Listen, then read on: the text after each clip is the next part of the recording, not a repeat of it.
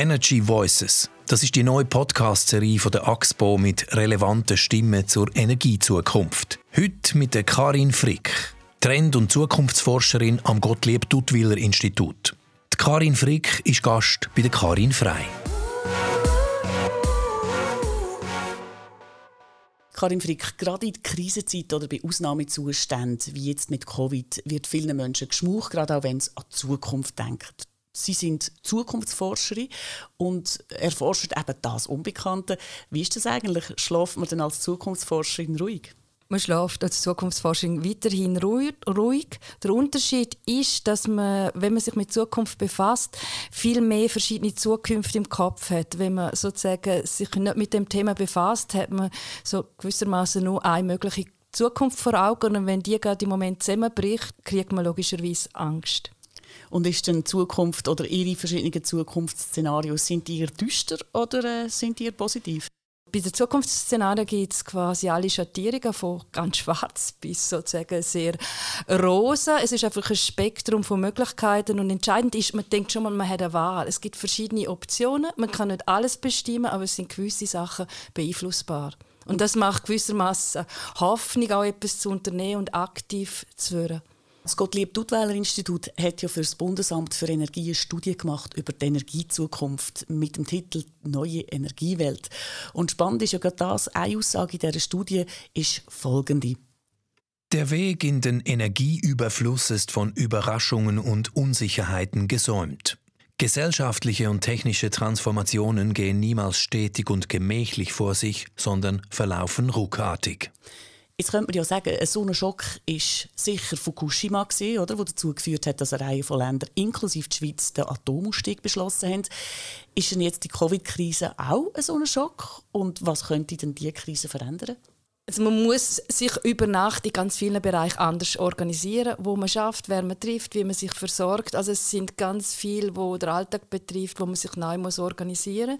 Das ist nicht nur der einzelne Bürger, Konsument, Nutzer, sondern natürlich auch die Anbieter. Und das heißt, man muss auch improvisieren und das heißt, die Pläne und das zeigt sich jetzt, wo man tendenziell schon da sind, die kann man jetzt realisieren. Ich meine, das Homeoffice, wo im grossen Maßstab sehr gut und sehr schnell funktioniert hat, gleich wie auch Homeschooling, hat nur können so schnell umgesetzt werden, weil sozusagen das Konzept in den Köpfen schon vorhanden war. Es ist im gewissen Maß vertraut, die Technik ist verfügbar gewesen. Darum hat man können umstellen, wenn es die Idee nicht gegeben hat, wenn die Leute nicht ausgerüstet wären mit den entsprechenden Geräten dann hätte man das nicht können über Nacht umstellen und das heißt ein Schock gibt gewissermaßen den Optionen, die latent da sind, aber nicht im Vordergrund stehen. Denen gibt es wie Möglichkeit, jetzt quasi zum Durchbruch zu kommen. Wenn man jetzt den Covid-19-Schock äh, nimmt und das auf die Energiezukunft leitet, was könnte das jetzt ganz konkret in welchem Gebiet bewirken? Ähm, am stärksten ist der Schock gewesen, oder hat Auswirkungen schon im Mobilitätsverhalten. Also wir haben uns viel weniger bewegt in der Nähe und schon noch weniger geflogen in die Ferne. Die Folgen haben sich unmittelbar gezeigt äh, in Sachen Luftqualität, CO2-Ausstoß, was sich massiv vermindert hat. Das ist vielleicht nicht so spürbar in der Schweiz, aber man hat weltweit die Bilder gesehen. Und das ähm, öffnet sozusagen Bereitschaft, neue Lösungen, neue Wege zu diskutieren, neue Wege einzugehen, die man vorher vielleicht nicht gemacht hat, weil man das geht gerne nicht anders, wir konnten das nicht. Also wir müssen den Betrieb aufrechterhalten. Es hätte sich niemand vorstellen dass die Welt nicht zusammenbricht, wenn man sozusagen den Flugverkehr praktisch auf Null stellt. Gehen wir zurück zu der Energiestudie. Ich habe sie gelesen und zum Teil kommt es einem ein bisschen vor wie Science Fiction mit all diesen Zukunftsszenarien. Was würden Sie sagen auf einer Skala von 1 bis 10? Wie viel ist bei so einer Studie in Zukunft gerötelt und wie viel kann man sagen, hey, das kommt? Also, wenn wir über die Zukunft reden, ist es eigentlich immer Spekulation. Also, wir haben keine Daten, die Zukunft ist nicht da. Wir müssen spekulieren. Das machen wir auf der Basis von Entwicklungen, die schon da sind. Ob es durchbricht oder nicht, oder welche von diesen Formen, da ist vieles offen. Und da sage ich, es sind Möglichkeitsfelder, ist durchaus bei sieben. Wir sind eine Gesellschaft, die gelernt hat, dass man Energie muss sparen muss, der Umwelt zu lieb, äh, damit nicht nur mit CO2 in die Luft geht, zum Beispiel.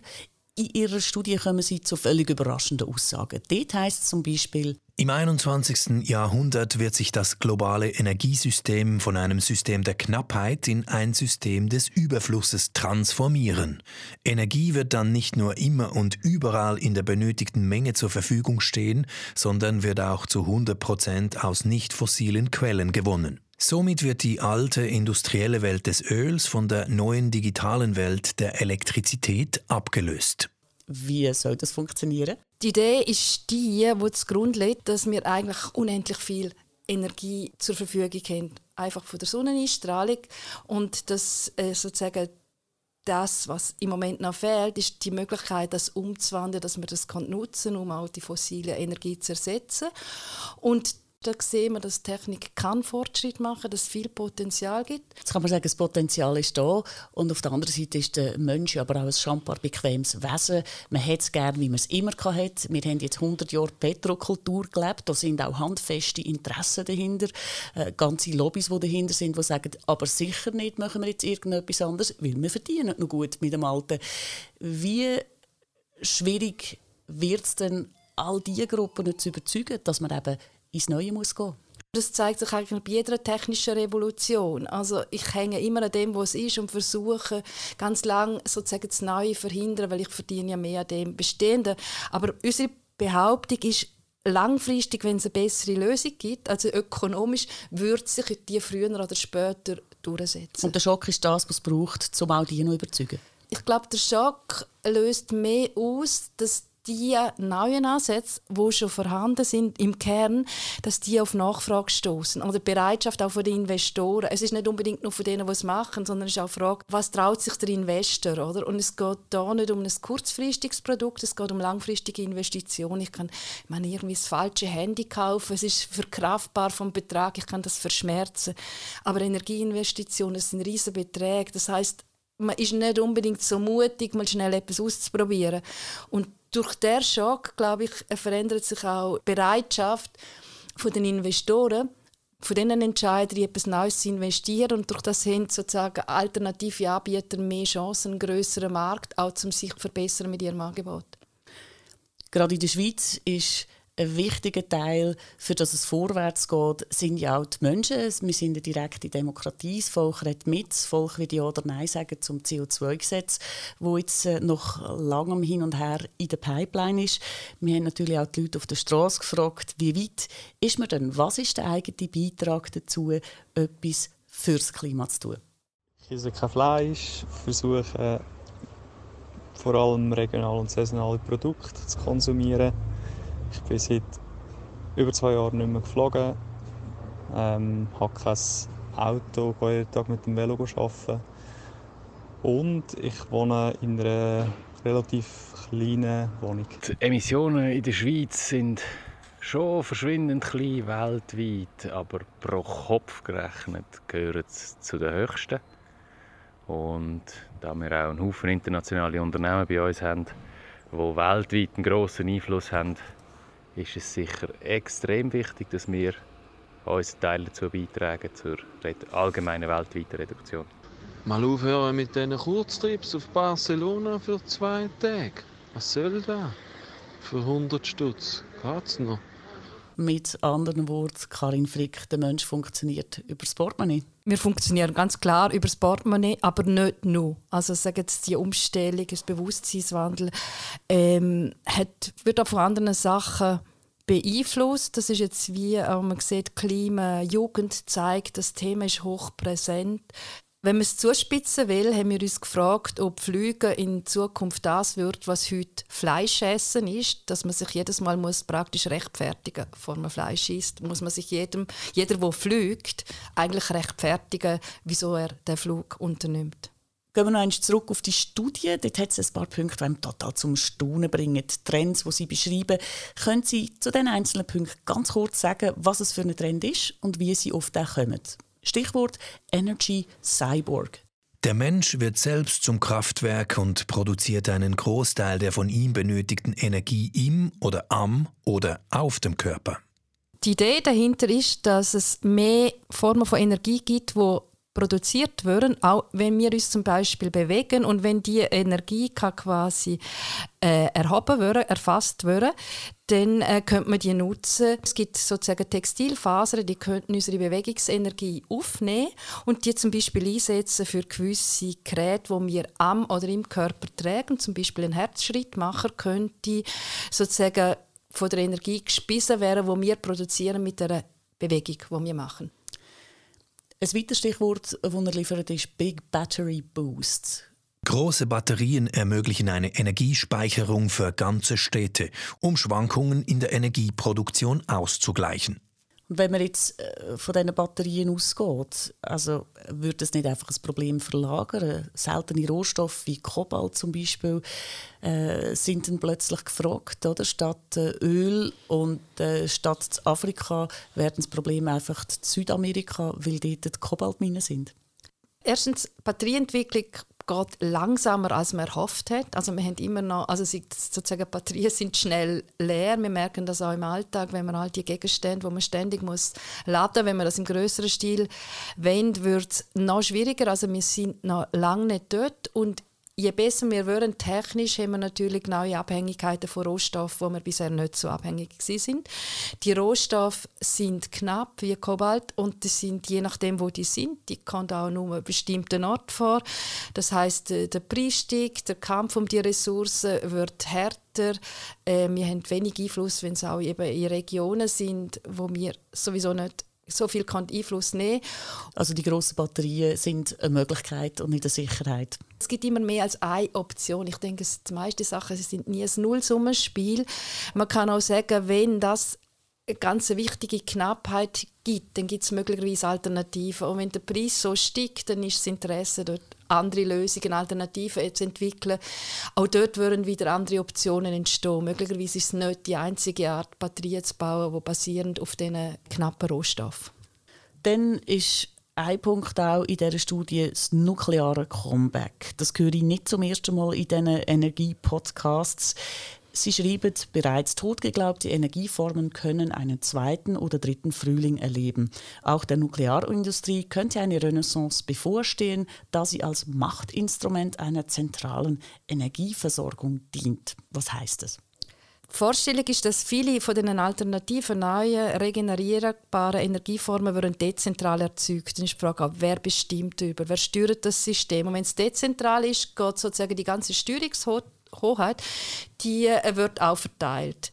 Ähm, bisher sind natürlich auch sehr große Energiekonzerne, auch Politik, wo zentral Energie produziert und verteilt. Das, das ist auch Macht. Und wenn das mal dezentralisiert ist, geht Macht verloren. Wenn ich aber eine Technik habe wie Kernenergie, dann ist das sozusagen mit allen Risiken, die damit verbunden sind, muss ich das zentral steuern. Ich muss das sehr, sehr viel stärker im Detail kontrollieren. Es braucht sozusagen eine zentrale Einheit. Also ist es interessant, wenn ich meine Macht behalte, auf die Technologie zu setzen. Zweitens kann man sagen, im Hinblick auf CO2-Entwicklung kann ich einfach das schneller herstellen oder schneller umstellen. Also wenn ich muss von von fossilen Energie auf Elektro umsteigen. Und ich muss das ganz schnell machen, ich habe nicht Jahrzehnte Zeit, dann ist wahrscheinlich das der schnellste Weg. Und würde gleichzeitig dazu beitragen, die Machterhalt von denen, die jetzt sozusagen die zentralen Akteure sind in dem System. Schnellste Weg macht Erhalt. Geht es an einem dritten Punkt nicht gleich auch darum, dass sich die Technologie entwickelt und es gibt ja Leute, die sagen, ja, der ganze Abfall, die alten Brennstäbe, aus denen könnte man eigentlich, die könnte man viel mehr weiterverwerten mit den neuen Technologien. Absolut. Also das ist das Argument, dass äh, sozusagen sie die Atom-, also die Nukleartechnologie ihren Schrecken auch ein bisschen verloren hat, weil auch da Fortschritte passieren. Also sozusagen, es wird sicherer, gewissen Sinn nachhaltiger im Vergleich zu der ersten Generation oder letzten Generationen von Kernkraftwerken. Also da gibt es einen technischen Fortschritt und den kann man natürlich mit ins Spiel bringen, wenn man auf die Technologie setzt.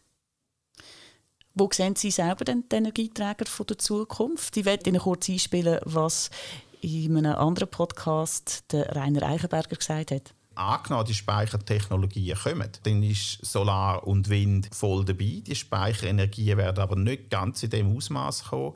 Von dem her denke ich, es wird weggehen von fossiler Energie in dem Sinn, aber eben, es wird eine Mischung sein aus Atom, Solar und Wind. Ich glaube, es hängt davon ab, wie langfristig das man denkt. Langfristig denke ich, es wird Solarenergie sein als Hauptenergielieferant. Aber wir haben immer auch einen Übergang und Übergang sind Mischformen und da würden wir Nuklearenergie haben, da ähm, mögen auch andere noch Energieformen dazukommen, weil wir gehen nicht einfach vom äh, fossilen Zeitalter ins Solarzeitalter mit sozusagen einmal Knopf umstellen. Karin Frick, ich werde Ihnen zum Schluss vier Fragen stellen, die wir all unseren Gästen stellen. Sehr gerne ein Satz, ganz eine kurze Antwort darauf. Eine nachhaltige Energiezukunft bedeutet für mich, dass man den Status quo immer in Frage stellt. Was ist Ihr täglicher Beitrag zu einer nachhaltigen Energiezukunft? Leider zu wenig. Ihr nächstes Auto, Benzin oder Strom? Kein Auto. Will? Ich habe jetzt schon kein Auto. Ich will auch keins anschaffen. Falls Sie jetzt im Moment an dieser Stelle etwas könnten verändern was wäre das? Ähm, ich würde Velo-Autobahnen einführen. Ganz herzlichen Dank fürs Gespräch, Karin Frick.